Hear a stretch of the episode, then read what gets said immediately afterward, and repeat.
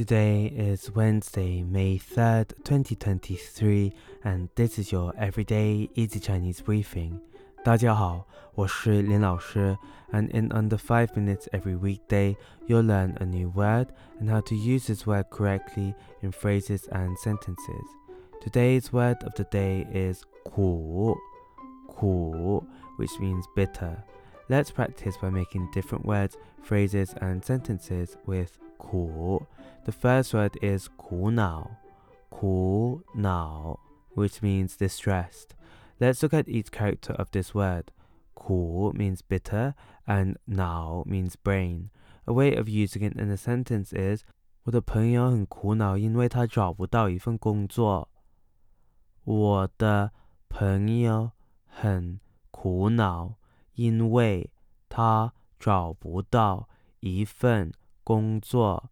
My friend is distressed because he cannot find a job. Another word we can create with 苦 is 苦涩,苦涩. This means astringent. A way of using it in a sentence is 咖啡因的味道很苦涩，需要加糖才能让它变甜。咖啡因的味道很苦涩，需要加糖 才能让它变甜。The taste of caffeine is very astringent. You need to add sugar to make it sweet. Finally, we can create the word 苦心,苦心, which means painstaking effort. The xin here means heart, so it literally means bitter heart.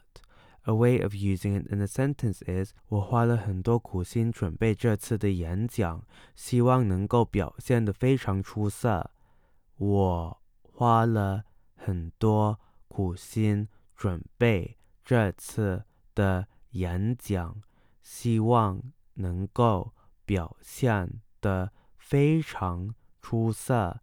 I put a lot of effort into preparing for this speech and hope to perform very well.